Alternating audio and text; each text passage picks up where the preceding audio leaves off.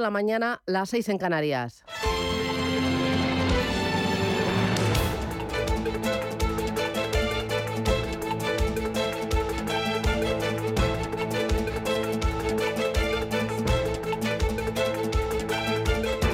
Capital Intereconomía, con Susana Criado.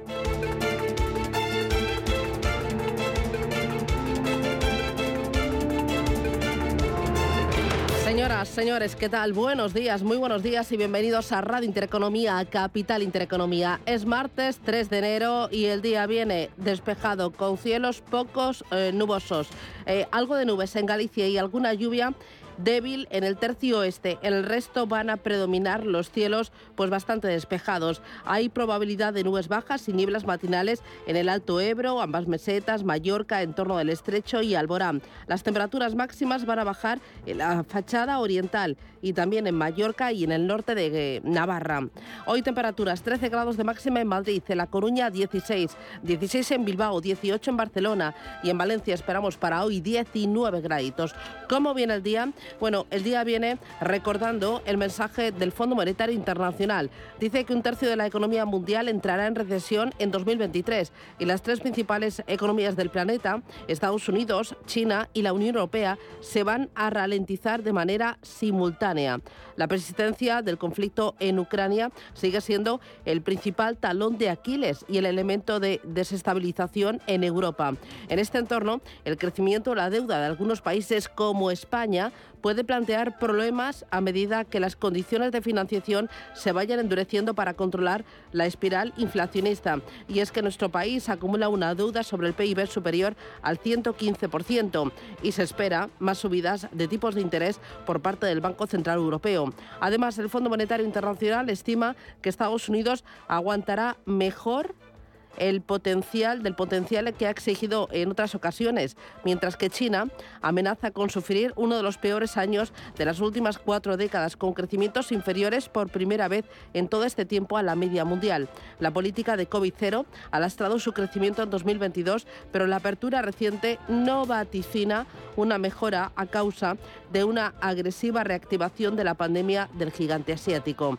Esto por lo que se refiere al contexto mundial. En España, una alarma roja, el sector automovilístico. El mercado de coches nuevos ha cerrado el peor año de lo que se prevía desde hace eh, apenas un mes, sí, porque diciembre ha pinchado. El último mes suele ser uno de los mejores del año. ¿Por qué? Pues por dos motivos principalmente, por las automatriculaciones y también por los descuentos de los concesionarios para cumplir objetivos. Pero esta vez no ha sido así. Diciembre ha pinchado. Las ventas se han desplomado un 14% el mes pasado, con 74.000 matriculaciones menos. Es decir, que en el conjunto del año la caída es del 5, 4%. Esta cifra pues queda muy por debajo de las expectativas del sector. Persiste la crisis de los chips y persiste también la incertidumbre económica por la alta inflación y las subidas de los tipos de interés, pero es que hay más problemas como por ejemplo los cuellos de botella en el transporte marítimo y por carretera. Hay miles de vehículos que se están amontonando en los puertos y que no pueden ser entregados a los clientes porque faltan conductores y faltan camiones. Es un colapso que a su vez eh, produce que los barcos pues se queden sin poder descargar y se queden días parados en el mar generando importantes pérdidas económicas. Es un círculo vicioso que tiene difícil solución a corto plazo y que va a dificultar la recuperación de un sector que es clave para la economía española. En los mercados financieros, el IBEX 35 ha vivido su mejor arranque de año en una década. Subió casi un 2%. Los mercados europeos concluyeron la jornada con avances, no hubo ningún aliciente y con grandes plazas pues cerradas por, por festivo, como por ejemplo Londres. El mercado también muy pendiente de Brasil. El principal índice de la Bolsa de Brasil, el Bovespa, recibía ayer la investidura de Lula da Silva con un retroceso del 3%. El real brasileño también cotizaba con caídas superiores al 1,3% frente al dólar. Los analistas señalan como motivo de los descensos que Lula se reafirmara en sus consignas de campaña, que pasan por la eliminación del techo de gasto, el aumento de la inversión pública y el papel de actor protagonista del Estado en las empresas para el desarrollo económico. Un ejemplo de ello ha sido la caída de Petrobras del 4% después de que Lula haya ordenado al gobierno adoptar medidas para revocar las leyes que dieron avance a la privatización de una serie de empresas estatales. Estos son algunos de los puntos que vamos a tratar en los próximos minutos. Son las 7 y 5. Gracias, bienvenidos, titulares.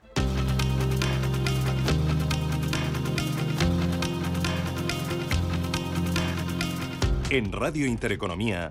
Las noticias capitales. El Fondo Monetario Internacional advierte que un tercio de la economía mundial entrará en recesión en 2023. Y precisa que la mitad de la Unión Europea entrará en recesión.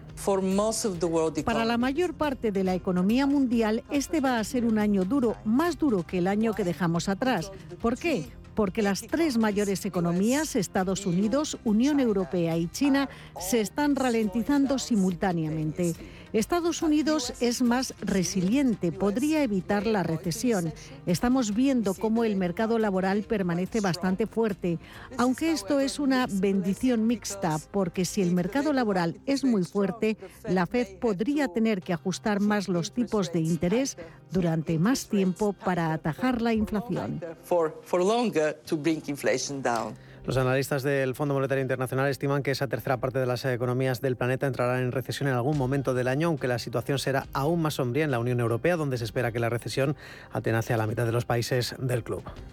Comisiones Obreras critica que el gobierno no cuente con los agentes sociales en todas las medidas anticrisis. Habla de una unilateralidad de medidas que han dinamitado, según eh, su secretario general Unai Sordo, un posible pacto de rentas. Advierte que negociar con los sindicatos solo aquellas medidas en las que tienen problemas políticos puede traerle sorpresas. Que han renunciado a presionar a las organizaciones empresariales para dar salida a un acuerdo salarial. Por tanto, el gobierno nos ha dejado solos y además eh, el gobierno también ha puesto palos en la ruedas de las futuras negociaciones que tenemos que desarrollar.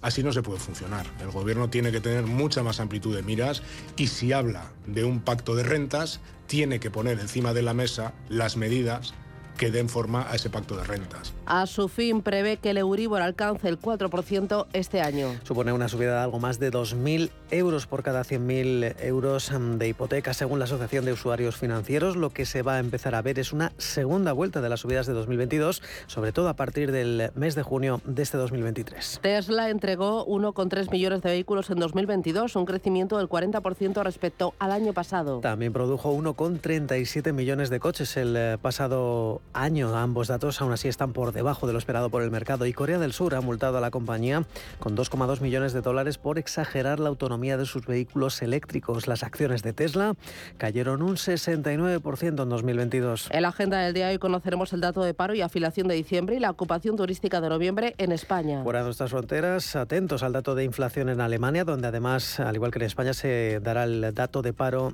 correspondiente al mes de diciembre. Por su parte, Reino Unido y Estados Unidos van a difundir el PMI manufacturero del mismo mes. Los mercados operan con signo mixto en una sesión en la que los datos siguen mostrando desaceleración en las principales economías del, eh, y eh, todas funcionaron a, media gas eh, porque muchas de ellas estaban cerradas por el año nuevo. Es el caso del Nikkei de Tokio, todavía cerrado por festivo. Recuerden que todavía no tenemos la referencia de Wall Street. De momento, el Hansen de Hong Kong sigue liderando las subidas en la renta variable asiática, un rebote del 1,7%. Australia hoy retrocede en su estreno bursátil un 1,3%, prácticamente plano.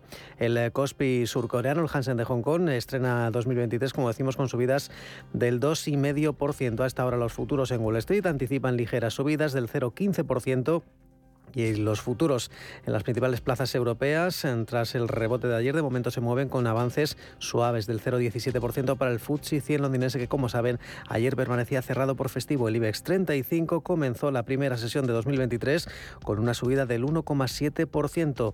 Hoy partirá desde los 8.369 puntos. Y un apunte más para completar los titulares de este martes 3 ya de enero. El Reino Unido comienza el año con una nueva jornada de huelga de transporte. Para hoy y para mañana, desde el Sindicato Británico de Ferrocarriles, Marítimo y Transportes afecta a 40.000 empleados de la compañía ferroviaria Network Rails, además de otros 14 operadores de trenes para exigir mejoras en sus condiciones laborales.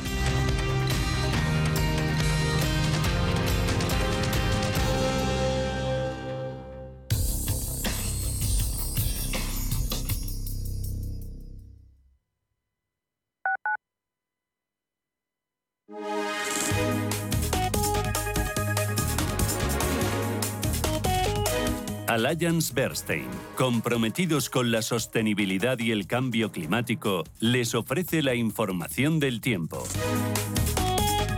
Hoy martes tenderá a establecerse una situación anticiclónica en la península y Baleares.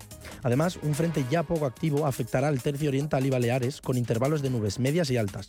Por otra parte, la aproximación de otro frente dejará cielos nubosos en Galicia y alguna lluvia débil en su mitad oeste. En el resto del país predominarán los cielos poco nubosos con algunos intervalos de nubes bajas matinales. En Canarias habrá intervalos nubosos y probabilidad de algunas precipitaciones. Las temperaturas máximas bajarán en la parte oriental peninsular, Mallorca y el norte de Navarra, y las mínimas bajarán en gran parte del interior peninsular. Alliance Bernstein, comprometidos con la sostenibilidad y el cambio climático, les ha ofrecido la información del tiempo. Antes de que amanezca te acompaña, escucha y ameniza las mañanas en Radio Intereconomía. Antes de que amanezca, con Guillermo Sancho Muela, de martes a viernes, de 6 a 7 de la mañana, en Radio Intereconomía. Hoy, en Capital Intereconomía.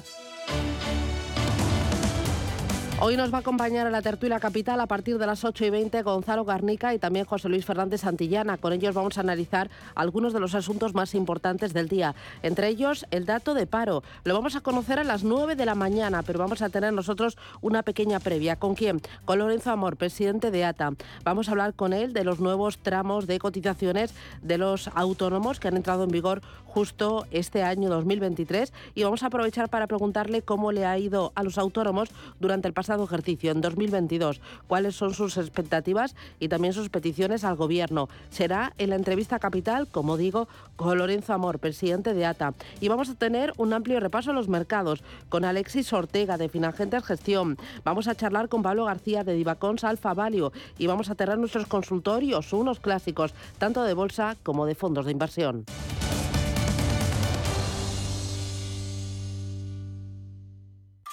Restaurante Inari Moraleja, tu japonés del Soto de la Moraleja junto al restaurante Kionansui. Comprometidos con la calidad, comprometidos con su seguridad. Reservas y pedidos en el 910-070356 o en grupoinari.es, un restaurante del Grupo Inari.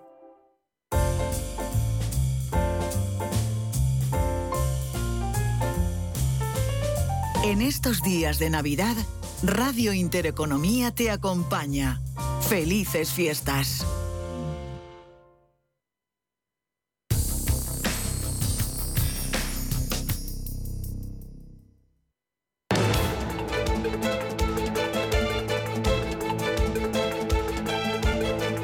Capital Intereconomía con la educación financiera.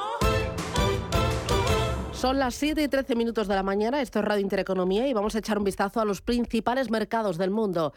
Vamos a empezar por Asia. Manuel Velázquez, buenos días. Buenos días, Susana. Tiempo real, ¿qué te dicen los índices? Pues eh, signo mixto. Todavía hay algunas plazas cerradas, eh, como el Nikkei de Tokio, y tenemos eh, esas referencias del Hansen de Hong Kong, que al menos estrena con muy buen pie este 2023. Está rebotando un 1,7%. Ayer el Kospi surcoreano, una de las, la única de las referencias asiáticas que permanecía abierta Hoy está prácticamente plana, aunque en negativo también. Recordemos la Bolsa de Australia, a pesar de que esas declaraciones de la directora gerente del Fondo Monetario Internacional no ha señalado directamente a Australia, pues el ASX 200 está cayendo un 1,3% y Shanghai hoy sube un 0,7%. Recordemos que el Nikkei de Tokio está cerrado por festivo y que los inversores todavía continúan evaluando esas débiles perspectivas de crecimiento para este 2023. Muy bien, echamos un vistazo al mercado americano. Elena Fraile, buenos días. ¿Qué tal? Buenos días. Feliz año nuevo. Feliz año nuevo. Em, futuros, bueno, pues, mercado americano. Eh, futuros del mercado americano que vienen en positivo, viene avanzando el Dow Jones un 0,16%, el S&P lo está haciendo en un 0,9% y el Nasdaq en un 0, también 0,9%. Muy bien. Y en Europa, Ángeles Lozano, buenos días. Hola, ¿qué tal? Muy buenos días a todos. ¿Los futuros cómo vienen? Pues después de la fiesta de ayer con recortes, el eh, futuro del DAX eh, cayó un 0,4%, el del Eurostox 50 está retrocediendo un 0,6%, digo fiesta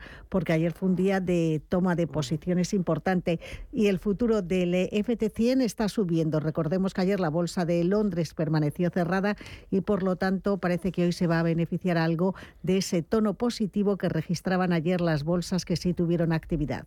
Bueno, ayer las bolsas, a pesar de la escasez de referencias, comenzaron el año con ganancias importantes. El 58% de las ocasiones en las que el mes de enero ha sido alcista para el Eurostock 50, el año ha sido también alcista. Ha sido muy bueno. De hecho, desde el año 2000, el 56% de los ejercicios han tenido el mismo balance en enero que en los 12 meses siguientes. Importante también otro dato que quiero resaltar, que ahí lucecita roja, es la negociación en la Bolsa Española. La contratación en 2022 ha caído un 4,2% respecto al año anterior. Ha quedado en 362.000 millones de euros. La cifra es un 62% inferior al récord marcado en el año 2015. Esto se explica al descenso, por el descenso de los precios. Eh, el IBEX 35 hay que recordar que hace siete años cerró en 10.000 puntos y también se explica por la competencia de otras plataformas. Bueno, dicho esto, vamos a mirar a las referencias.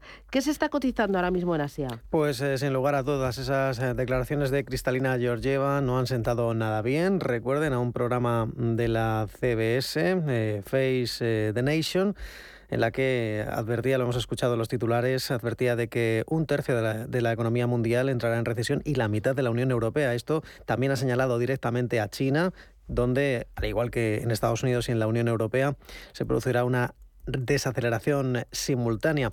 Lo cierto es que, como decíamos en el avance, también está cayendo hoy la bolsa de Australia, a pesar de que se ha ido de rositas, por decirlo de alguna manera, no ha sido señalada directamente como una de las economías más afectadas, tampoco ha dado datos, estimaciones de PIB para este 2023 cristalina Georgieva, pero lo cierto es que los inversores pues siguen como dejaron el eh, ejercicio 2022, es decir, evaluando esas perspectivas de crecimiento mundial, porque ya saben que los principales bancos centrales todavía se espera que sigan elevando los tipos de interés, que se siga haciendo un esfuerzo importante, ingente incluso por reducir la inflación y esa rápida reapertura de China eh, podría estar conduciendo a un aumento global de infecciones, de restricciones mundiales más estrictas y riesgos importantes para los mercados. Todo eso se está poniendo en precio aunque como decimos hoy Hong Kong parece que tiene bastante fuerza, están subiendo casi todos los componentes, eh, tan solo hay lo vamos a contar cinco valores en negativo. Lo que más cae hoy es precisamente una sanitaria, una firma eh, que se dedica a hacer toallitas sanitarias, entre otros aspectos, que es Engan. Está recortando un 1,9%. El, resto ya son caídas eh, muy suaves. En el caso de las inmobiliarias, Longford Properties y Country Garden, caídas del 0,8 y del 0,3% respectivamente. Es una jornada en la que conocíamos además datos macro que siguen confirmando esa desaceleración. El PMI manufacturero de China que cierra 2022 el mes de diciembre con una caída hasta los 49 puntos. Venía de 49,4 puntos de lectura en el mes de noviembre, pues sigue desacelerándose. Ya saben que de por debajo de 50 puntos eh, marca esa expansión de la contracción y sigue de capa caída, interrumpiéndose la producción por el aumento de los casos de COVID, que ya saben que comenzó de una forma estrepitosa en el mes de noviembre y son cinco meses consecutivos de caída en la actividad de las fábricas en eh, China. También conocíamos el PMI manufacturero de la India, que este sí crece al máximo, máximos desde el mes de octubre de 2020. Estamos hablando de una lectura por encima de los 50 eh, puntos y también hay otras eh, referencias. El yen japonés ha alcanzado el máximo de siete meses. Eh, se ha apreciado a más de 130 unidades por dólar en este inicio de año. Ya por último, dentro de Hong Kong, vemos que lo que más sube es Sans China, esta compañía inmobiliaria ganando un 5,6% y la operadora de telecomunicaciones China Unicom que rebota un 8,3%. Muy bien, para el mercado americano ayer no hubo negociación Hoy arranca, estrena el nuevo año. ¿Qué referencias tenemos para, para el día de hoy, Elena? Bueno, pues igual tiene más ganas que nunca, eso sí que es cierto, de aplicar precisamente ese dicho de año nuevo, vida nueva y comienza a cotizar hoy con ese festivo ayer eh, que prolongaba el fin de año y la bolsa estadounidense pues deposita todo su optimismo precisamente en este recién estrenado año, a pesar de que esas perspectivas macroeconómicas no acompañan, puesto que casi todos los analistas vaticinan recesiones para este curso con un único punto, eso sí, de discordia en su intensidad y también en su duración. Además, los bancos centrales todavía no han terminado con esos ajustes monetarios y es pronto para aventurarse cuánto podrán comenzar esos recortes en los tipos de interés. Eso sí, el año 2022 va a ser recordado por eh, el comienzo de la guerra de Ucrania, pero también va a pasar a la historia como uno de los peores años de Wall Street, hasta el punto que se ha convertido en el peor desde el año 2008. Y para esta semana, como decíamos, tenemos eh, algunas referencias poco importantes. Comienza la semana con esa publicación de los datos sobre sector hipotecario. Se va a animar con ese PMI manufacturero del ISMS correspondiente al mes de diciembre. También se publicarán esas encuestas Hall de ofertas de, empleo, las nuevas peticiones de subsidio por desempleo y mañana tendremos las actas de la reunión de la Reserva Federal. Y muy pendientes también estará el mercado de las noticias que llegan de China. Veremos cómo afecta todas estas noticias a la cotización y cómo se comporta el mercado para este primer día de cotización de este recién estrenado 2023. Muy bien, echamos un vistazo a la renta variable europea y a la bolsa española. Ayer el BEX 35 subió con fuerza, con ganas, casi dos puntos porcentuales y eso que el día estaba bastante aburrido, ¿no?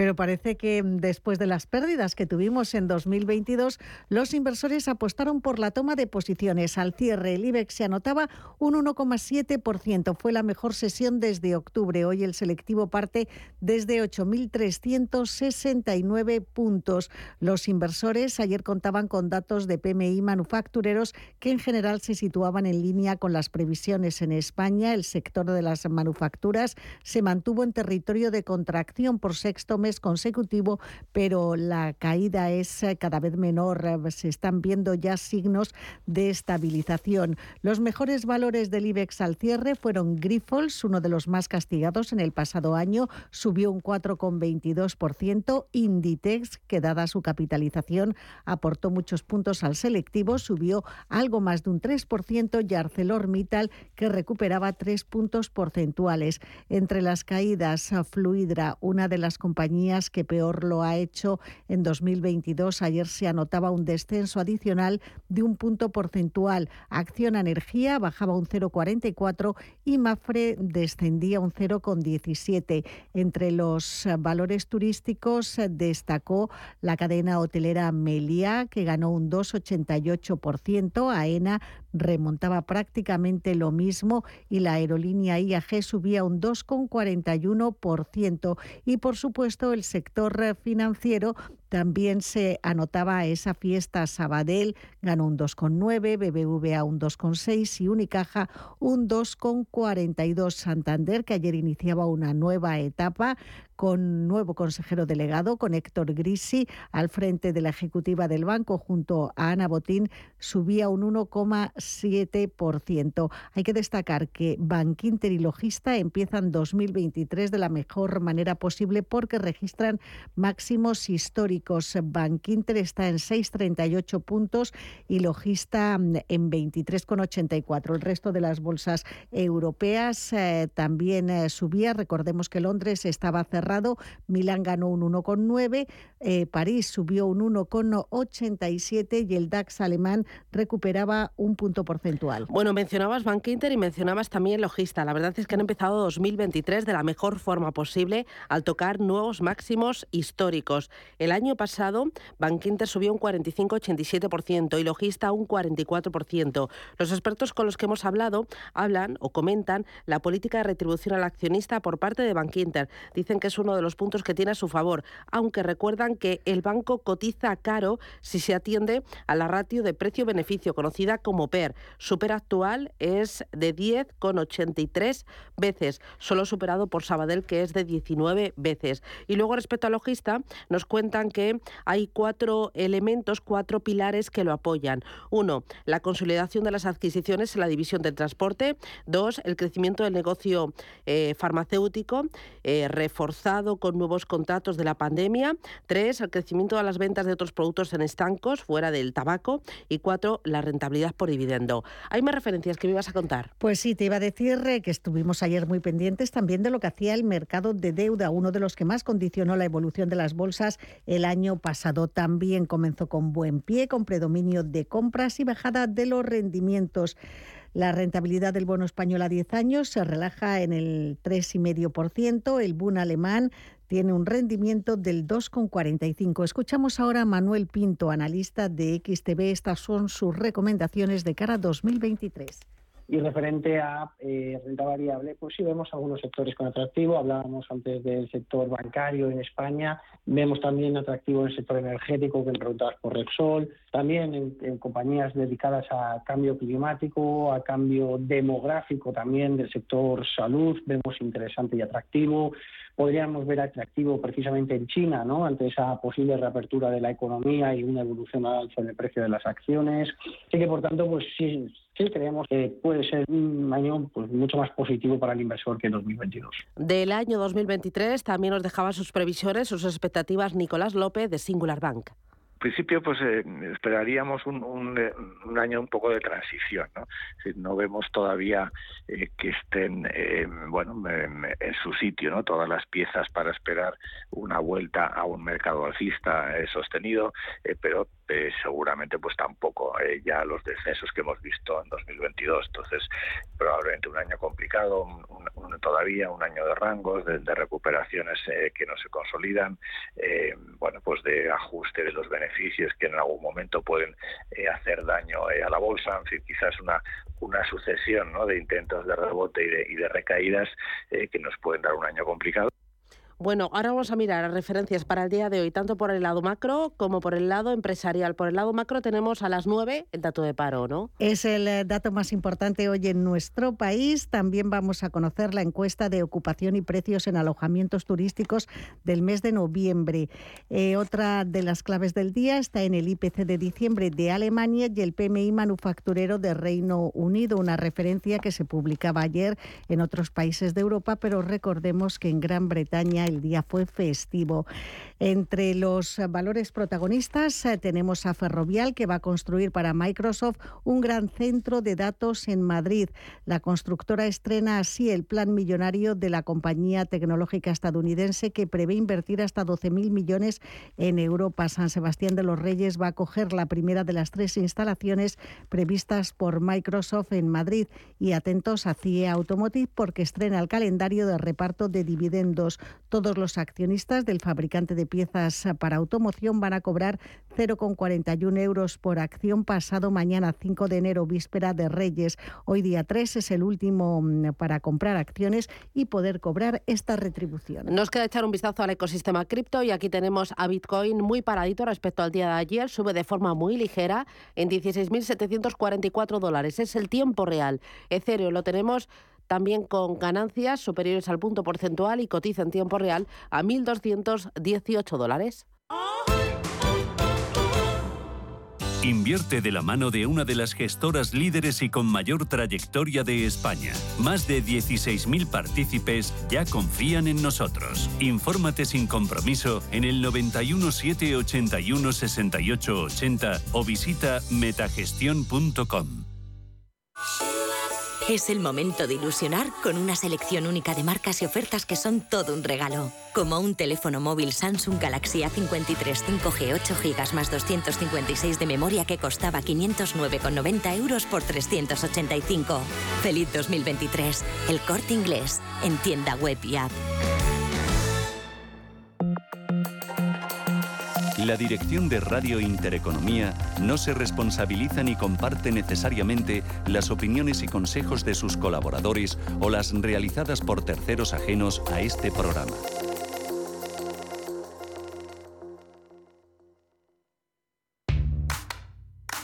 ¿Te habían pagado alguna vez por aprender? Bueno, quizás tus padres te hacían algún regalito al finalizar el curso. Pero, ¿te habían pagado alguna vez 200 euros por aprender de trading? El broker IG lo está haciendo. Hasta el 31 de enero, IG está dando bono de 200 euros para operar en Turbo 24. ¿Cómo conseguirlo? Abrir cuenta real, hacer el curso de tres vídeos tutoriales y aprobar el test final. Más información en IG.com. El trading de Turbo Warrants, productos cotizados, está asociado a un riesgo elevado.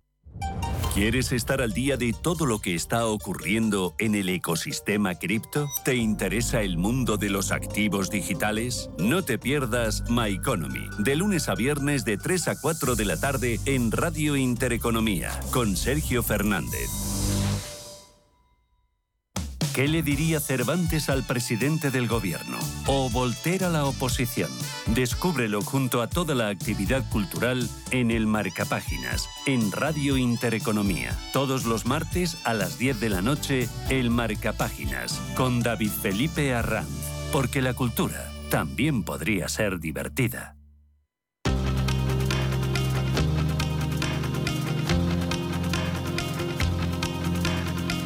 La información al minuto, la actualidad al momento. Capital Intereconomía. Las matriculaciones de turismos y todoterrenos disminuyen un 5,4% en 2022 en comparación con el ejercicio pasado hasta alcanzar las 813.000 unidades. Félix García, portavoz de ANFAC, explica que las ventas estuvieron marcadas por el aumento de los costes energéticos y también por la inflación. Todo ello ha derivado en un agravamiento de la crisis económica que ha provocado alza de tipos de interés, alza en los precios energéticos y alza en los precios de las materias primas.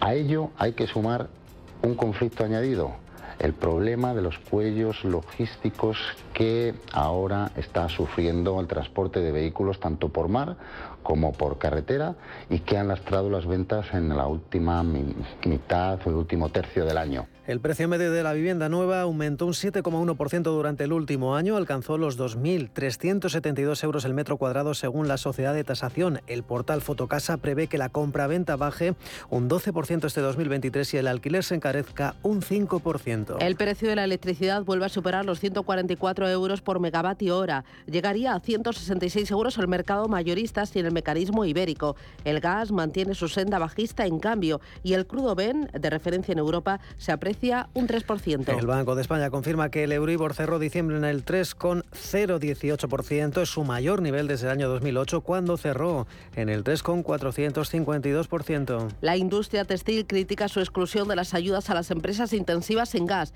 Reclama su inclusión tal y como estaba recogida en el decreto del pasado mes de junio. AENA firma con el BEI un préstamo de 800 millones de euros para la red de aeropuertos. Es el mayor acuerdo de financiación con su principal acreedor. El préstamo se circunscribe a las necesidades necesidades de la compañía durante la ejecución del Dora 2. Las emisiones de gases de efecto invernadero crecen un 6% en España. Llegaron a 305 millones de toneladas en el año 2022 con el fin de las restricciones por el COVID. Y el gobierno francés concluye hoy su ronda de consultas con patronales y sindicatos para la reforma de las pensiones. El proyecto de ley que retrasa la edad de jubilación de los 62 a 65 años será presentado el próximo martes.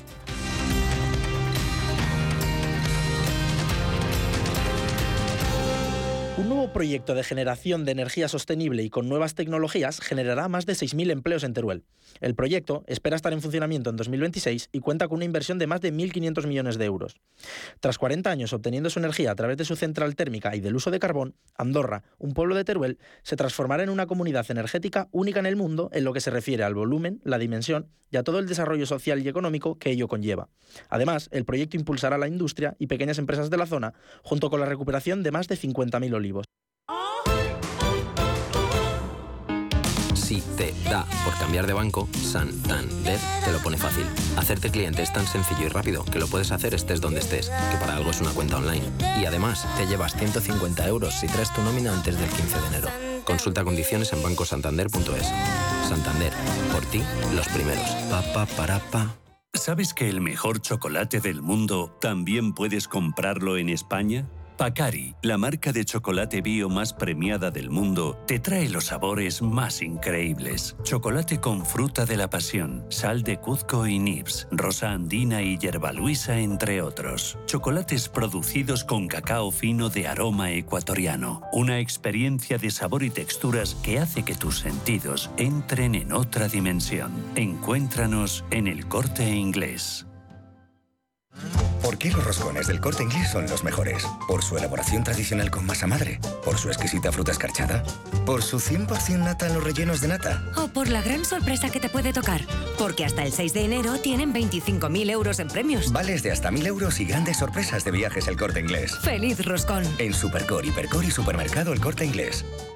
Visión global con la generación Silver, la generación que emprende, que se digitaliza, que se reincorpora al mundo laboral y que se reinventa profesionalmente. Porque el talento sí tiene edad, queremos sacarle el máximo partido a su experiencia. Recuerde, los martes tiene una cita a las ocho y media de la tarde en Visión Global, con nosotros y con los senior.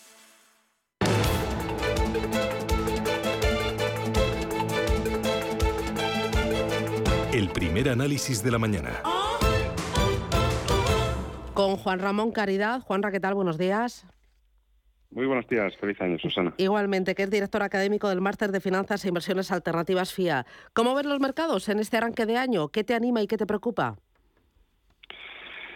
Bueno, me anima algo obvio y es que después de un 2022 terrible, el equity está mucho más barato que estaba hace 12 meses, incluso asumiendo una moderada recesión y los tipos en renta fija han reaccionado, los diferenciales de crédito están muy abiertos y cualquier tipo de activo que tenga ya buenas garantías, buenos colaterales a estos niveles de cupón empieza a ser atractivo. Lo que me preocupa es que seguimos sin cambiar de manera significativa cuáles son las expectativas de inflación a 12 meses vista. Lagar hizo un primer cambio subiéndolas, pero todavía vamos a ver este viernes el dato. Probablemente la inflación se mueva en niveles del 9,6. Las expectativas para dentro de 12 meses es que eso se reduce de manera drástica hasta el 4,5. Es una drástica reducción que tendría que encima tener un eco e irse a niveles de inflación del 3% en apenas 18 meses. Así que todavía seguimos teniendo unas expectativas de inflación a 12, 18 meses alta. Seguimos teniendo unas expectativas de ingresos, por ejemplo, en bolsa americana del 6-7% que de no cumplirse pues puede hacer o a la que se genera más mínima duda que tengamos un primer trimestre todavía movido. Pero con un final feliz, que eh, el cierre de 2023 sea bueno, te lo digo porque la mayoría de las casas de análisis y gestoras internacionales están lanzando sus previsiones y todas dicen somos cautos en la primera parte del año con sesgo defensivo, sesgo value, pero en la recta final ya apostamos por crecimiento porque vemos la luz. ¿No te preocupa tanto consenso? Sí, bueno, todo ese consenso se basa en que todo, vamos, se descuenta que el 42% del mercado ahora mismo en las encuestas espera que la pare de subir tipos de interés, por ejemplo, el Banco Central Europeo, que será el más tardón en el primer trimestre y un 38% para el segundo trimestre, o sea, cerca de aproximadamente el 80% del mercado lo que está asumiendo las expectativas es que se, llega al techo de subida de tipos de interés antes de que nos vayamos de vacaciones de verano y por lo tanto, pues si eso fuera así, efectivamente el segundo trimestre tiene buena pinta, el segundo semestre. Pero yo estoy contigo, mm, es más diente de sierra lo que tenemos por delante que, que pensar que va a ser un mercado más en V eh, y más lineal en 2023. Bueno, tenemos una parte positiva que es el fin de la política cero COVID en China, la reapertura de las fronteras y el permitir la movilidad. ¿Esto te anima o, te sugiere dudas? Porque China... Sí, me, anima. Eh, a, a, 2023 eh, me anima, me anima todavía más ver que la Unión Europea ha ofrecido a China vacunas gratuitas para no solamente depender de Sinovac, que tiene una efectividad cuestionable, y que China tenga más vacunas de RNA. Pero sí que es verdad que también un poco lo mismo. O sea, de cara al comienzo de año nos hemos pasado 12 meses criticando a China por ser muy radicales en cuanto a sus políticas anti-COVID y ahora basta leer toda la prensa internacional para fijarse que parece que China ahora es irresponsable porque hay un rebrote de COVID porque de pronto está haciendo lo que se le venía demandando. Así que en términos de dato, o sea, lo que se está viendo es que incluso con la economía cerrada, China ha ralentizado un poco su producción manufacturera. El dato de diciembre 49.0. Todo lo que sea por debajo de 50 es contracción, pero es muy poquito. Así que en tanto en cuanto se vaya abriendo fronteras, sin lugar a dudas, buena noticia para los crecimientos y China lo necesita porque por primera vez este año iba a crecer por debajo de la media mundial. Dos, tres cositas más que me interesan. Una de ellas, el dólar. El año pasado fue uno de los activos estrella que terminó en positivo. ¿Qué esperas del dólar en este ejercicio 2023? Sí, eh, lo espero y lo deseo que, tengamos un año de dólar estable o, dólar débil. Sería buenísima noticia para que muchos de los activos de riesgo tengan margen de recuperación. Y para mí, no sé, ahora que empiezan a venir los Reyes Magos, pues es la estrella polar en la que nos tenemos que fijar, porque si hay un dólar débil, eh, sería muy buena noticia para todos los activos de riesgo. Si el dólar se sigue fortaleciendo, todavía pintarán chubascos en los mercados. Eh, ¿Qué esperas de las bolsas en este año 2023? Porque en 2022 la dispersión ha sido la reina por sectores y también por tamaños, incluso por sesgos. Hemos visto que en tecnología hay títulos que han subido un 40% y hay otros que han caído un 60%. Eh, ha habido dolor para las pequeñas y medianas. ¿Cómo lo ves? ¿Por, por estilos, por tamaños, eh, por sectores, regiones? Sí, eh, por estilos, la recomendación es neutral en el sentido de que es verdad que en todo lo que es value hay valoraciones atractivas, pero también hay sectores que siguen con muchísimos problemas y, muchísimas dificultades a la hora de generar beneficios significativos y en growth igual. El castigo como tú bien decías en tecnología ha sido brutal pero si suben si siguen subiendo tipos de interés todavía tecnología es demasiado pronto. Yo creo que hay áreas muy interesantes en todo lo que tenga que ver con con CAPEX, con reinversión. Eh, si, como decía la Unión Europea, vamos a seguir apostando por la transición energética, más allá de cuál será la ganadora, esa inversión que tenemos que hacer en, capital en todos los sectores sigue siendo uno de los grandes focos de atracción. Eh, empresa, va a haber, yo creo, una enorme dispersión entre aquellas empresas en cualquier sector que no cumplan objetivos. O sea, el mercado va a ser muy cruel en cuanto a si no es capaz de generar beneficios por encima del coste del capital, el castigo en bolsa puede seguir siendo muy significativo y todo lo contrario, eh, aquellas que empiezan a sorprender al alza y en eso Europa está de enhorabuena porque todo el mundo ha estado tan infraponderado en Europa y en China que a poco que uno se centre en empresas que el retorno en capital employee esté por encima de WAC y se empiecen a cumplir expectativas, puede haber un margen de sorpresa. En cambio, en bolsa americana seguimos pensando que que bueno que hay que tener todavía un poco de cuidado en este primer trimestre. Eh, en cuanto a la renta fija, durante el año 2022 hemos visto que la renta fija ha vuelto, que vuelve a aportar rentabilidades positivas a las carteras y hemos visto también que hay apetito por parte de los inversores por los vehículos de renta fija. En 2022 los fondos de deuda han cerrado el mejor año de la serie histórica con 89.000 millones de euros bajo gestión. Han captado más de 14.000 millones de euros. ¿Va a seguir el apetito por la renta fija en 2023? Sí, seguramente se incremente, porque para 2023 ya todo el mundo tiene claro que la renta fija no es fija, pero ya sí que renta. Y aquí va a ser fundamental los colaterales. O sea, si, si la energía sigue alta, todo lo que es renta fija americana con colateral de energía, pues tiene ahí un buen soporte. Y, en Europa sí hay respaldo del Banco Central Europeo o por ejemplo si China empieza a apoyar su sector construcción y sobre todo si tenemos un dólar estable o débil puede haber muchas oportunidades ahí. Yo creo que sí que es el principio de la recuperación y donde más valor hay a la hora de construir cartera. Mm.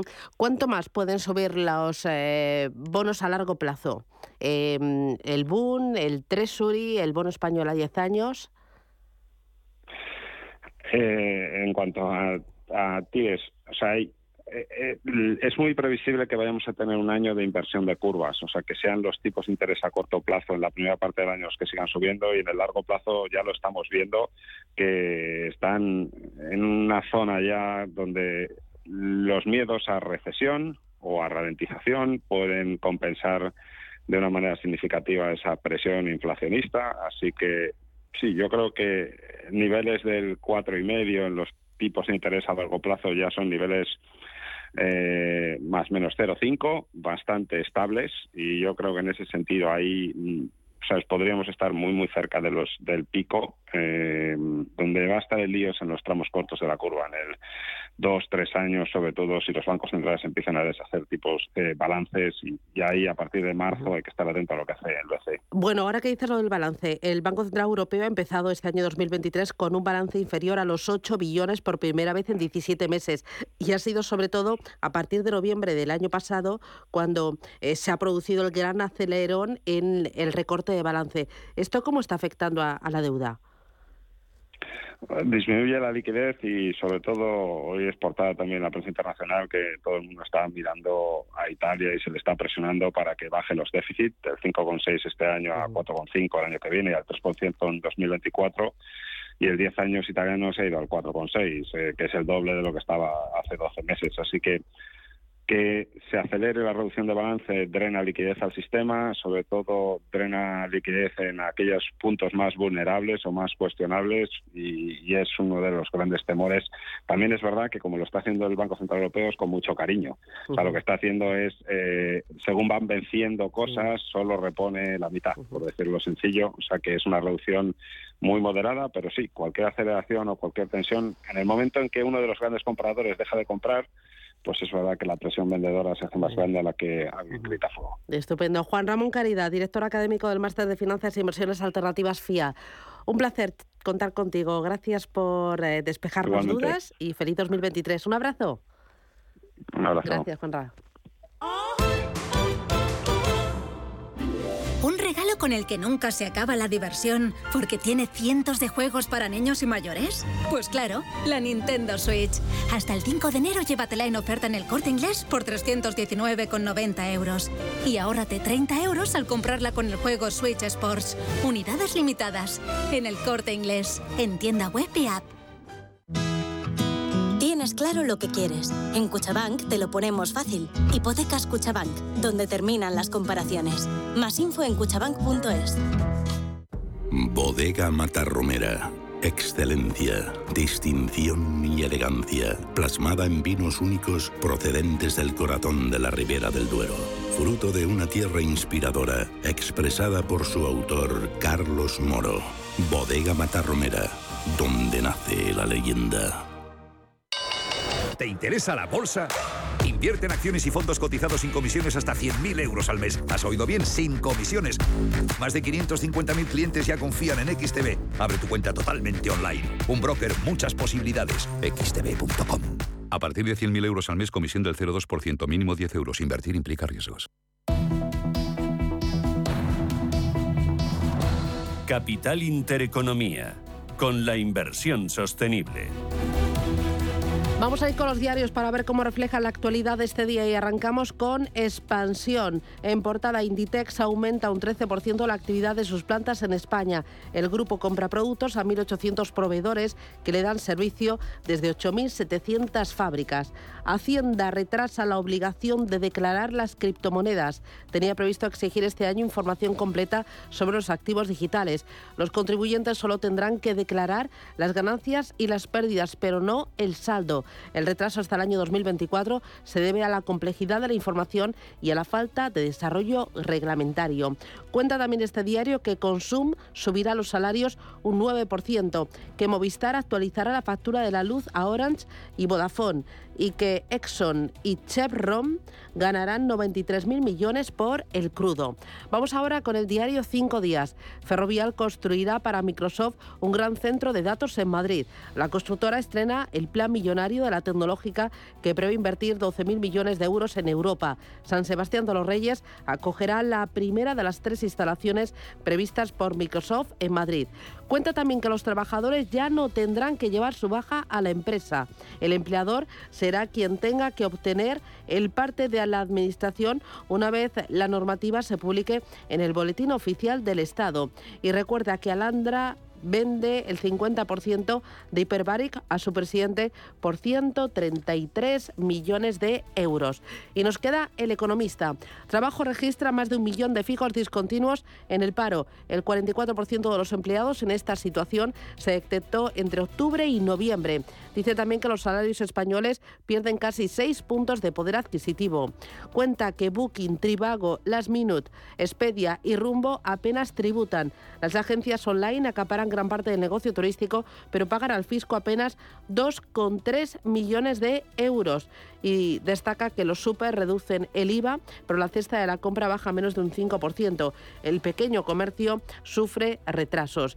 Me voy a quedar con la contraportada del diario Expansión. Dice que Dubái suspende la tasa al alcohol para atraer turistas. El Emirato ha suprimido durante el año el impuesto del 30% sobre la venta del alcohol en un intento de consolidar su posición como centro turístico y de negocios del Golfo. Vamos ahora con la prensa nacional. Elena. Bueno, pues comenzamos con el día el Mundo, que trae asunto político, dice que el Partido Popular lleva a la despolitización total de la justicia al Congreso y es que registra una proposición de ley para regresar al modelo constitucional de la elección del Consejo General del Poder Judicial que reclama la Unión Europea. En su editorial habla de una propuesta seria y en línea con la Unión Europea. También destaca en la portada cómo se encuentra a la espera de Griñán. Seis altos cargos de la Junta entran en la cárcel. Y también en asuntos sobre asuntos económicos destacan cómo el esfuerzo para pagar una casa se eleva al 7,6% de los años de sueldo íntegro y es que la barrera de entrada escala cinco meses en 2022, mientras que sube la presión sobre las hipotecas. En la portada del diario ABC habla de Yolanda Díaz. Dice que se presentará a las generales con o sin Podemos. La vicepresidenta del Gobierno oficializará su candidatura dentro de un mes y obvia, dice, las presiones de Iglesias y el nerviosismo de Sánchez. En portada también destaca al presidente Lula. Dice que borra de Brasil a golpe de decreto el rastro de Bolsonaro. Desarma, dice a la población, reinstaura la protección de la Amazonía, suspende la privatización de empresas y establece ayudas mensuales para las familias más pobres. En la segunda portada destaca sobre Rusia que planea no dejar salir del país a los hombres menores de 55 años y entre los asuntos eh, económicos también destaca como el Fondo Monetario Internacional avisa de que una de cada tres economías del planeta entrará en recesión. En el país habla en su primera de Ucrania dice que asesta a Rusia uno de los golpes más letales de la guerra. Destaca como la artillería de Kiev mata a cerca de dos centenares de soldados en Donetsk y también habla de esa bajada del IVA. Dice que ya se nota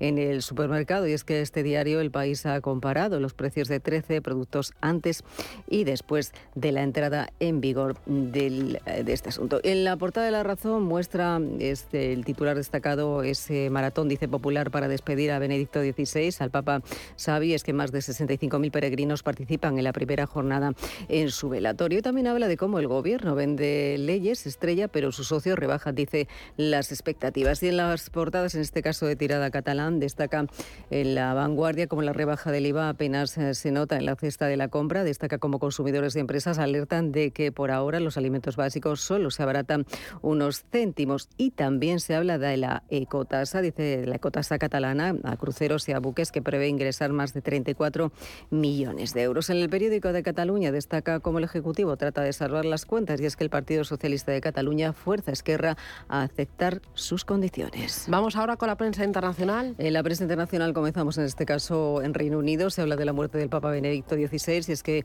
muestran casi todos los diarios esas imágenes de cómo miles de peregrinos dan el último adiós en esa basílica de San Pedro al Papa, que también esta mañana destaca la prensa de Reino Unido como la crisis económica estaría empujando a una mayoría de británicos a replantearse el Brexit y también la vuelta a la Unión Europea. Y es que dos de cada tres ciudadanos respaldan un nuevo referéndum de adhesión en los próximos años. En Francia, Le Monde habla esta mañana de Manuel Macron y de su discurso sobre el clima, del que dicen que no da en el blanco. Y es que durante ese discurso a los franceses el pasado sábado, el jefe del Estado indicaba que la actual crisis climática es impredecible. Algunos expertos apuntan a la desconexión del Ejecutivo sobre este tema. En Alemania, el Frankfurter alemán Schitung habla de la OTAN, dice que amenaza con una nueva disputa por los gastos de defensa. Los países de la OTAN tienen como objetivo gastar alrededor del 2% de su producción económica en defensa y en vista de la guerra de Ucrania, algunos Estados miembros piden que sea lo mínimo. Saltamos hasta Estados Unidos, donde Wall Street Journal habla de cómo el Fondo Monetario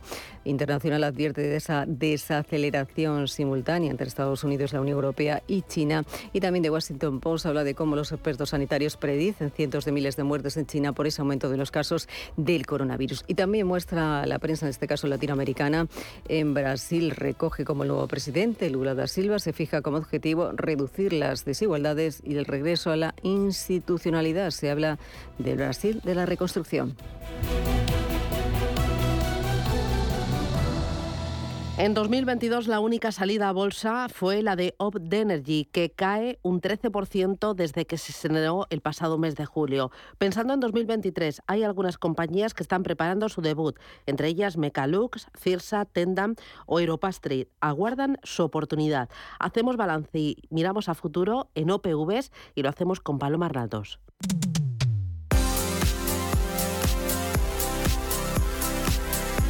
2022 ha sido un año de escasez si hablamos de salidas a bolsa, especialmente en las plazas del viejo continente. Tanto es así que desde 2009 no hemos tenido un año con tan poca actividad europea de salidas a bolsa. Y no ha sido el peor de los registros gracias a Porsche, que debutaba el 29 de septiembre. Tras su estreno en apenas una semana, el fabricante alemán de coches de lujo superaba los 80.095 millones de euros de capitalización y se convertía en la automotriz más valiosa en Europa. Pablo García de Divacons Alpha Value anticipa en la víspera de su debut el potencial de la firma. El precio 82.50 está en la parte alta de la horquilla, 76.50, 82.50 y valora la compañía automovilística alemana en 75 billón.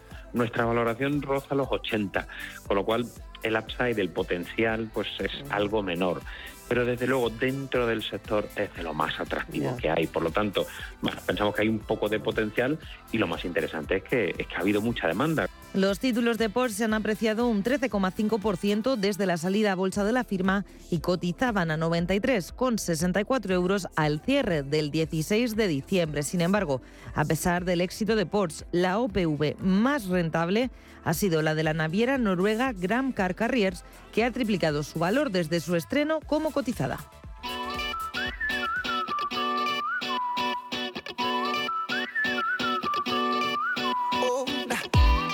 Son 18 las firmas que se han atrevido a estrenarse en bolsa y en nuestro país. La primera del 2022 fue la de Opt Energy, que colocó acciones por unos 200 millones de euros en el mes de julio. Sin embargo, en el BM Growth sí que podemos hablar de éxitos bursátiles en este año que terminamos. Nos lo contaba Javier Hernani, consejero delegado de Bolsas y Mercados Españoles. Han sido dos en, en bolsa, digamos, en la contratación principal, pero han sido 15 en el Growth que me parece un número francamente interesante, que significa que ese segmento de compañías pequeñas y, compañías con futuro, a pesar de la situación de este mercado, donde por cierto las salidas a bolsa, según la World Federation de, of Exchanges, ¿no? de la Federación Mundial, han caído pues, más de un 90% en, en Europa y en Estados Unidos, pues bueno, nosotros nos hemos mantenido con una cifra modesta, pero, pero una, cifra en la parte del growth, en las compañías eh, pequeñas y medianas, eh, francamente interesante. El último debut bursátil en España fue el de la consultora tecnológica AT Sistemas. Es la decimoquinta compañía en salir a los mercados en 2022 en el antiguo mercado alternativo bursátil, también conocido como la Bolsa de las Pymes. Lo hizo con un precio de salida del papel de 3 euros con 4 céntimos y 152 millones de euros de capitalización.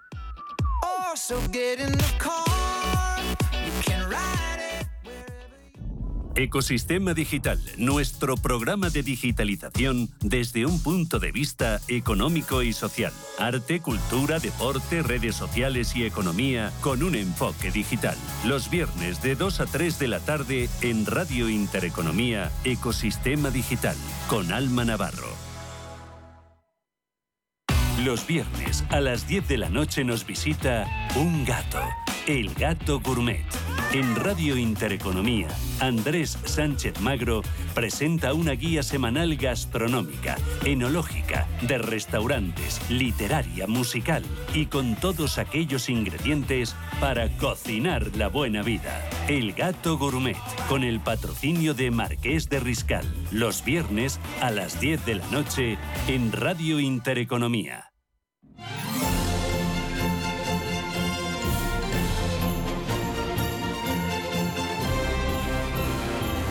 Desde el corazón de Radio Intereconomía, celebramos la Navidad contigo.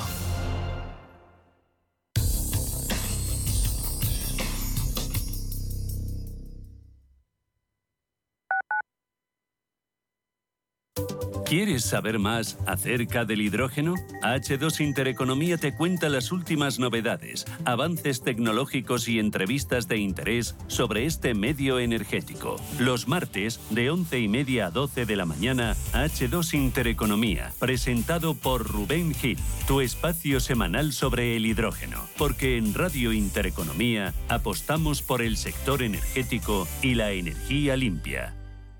¿Quieres invertir de manera inteligente con altas rentabilidades y riesgo controlado? Cibislen es la empresa líder en inversiones inmobiliarias. Invierte con garantías desde solo 250 euros. Miles de inversores ya confían en Cibislen para sacar la máxima rentabilidad a su dinero. Únete a la inversión inteligente visitando cibislen.com. Los nuevos conceptos energéticos son ya un presente. Por ello, en Radio Intereconomía nos sumamos cada semana a I más Verde, un programa sostenible y eficiente, productivo e innovador en el que analizamos etiquetas tan conocidas como eco, cero, bajas emisiones, descarbonización o renovables. Recíclate cada martes de 2 a 3 de la tarde en Radio Intereconomía con José Luis Pichardo y descubre el futuro más verde. Más que jubilado y más de 40.000 seguidores. No hay quien te pare, ¿verdad? La edad para mí no tiene límites. ¿Tú también quieres hacer cosas increíbles en tu jubilación? Mafre presenta el programa Tu Futuro.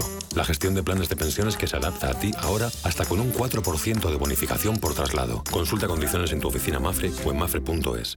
¿Qué le diría Cervantes al presidente del gobierno? ¿O Voltaire a la oposición? Descúbrelo junto a toda la actividad cultural en el Marcapáginas, en Radio Intereconomía. Todos los martes a las 10 de la noche, el Marcapáginas, con David Felipe Arranz. Porque la cultura también podría ser divertida.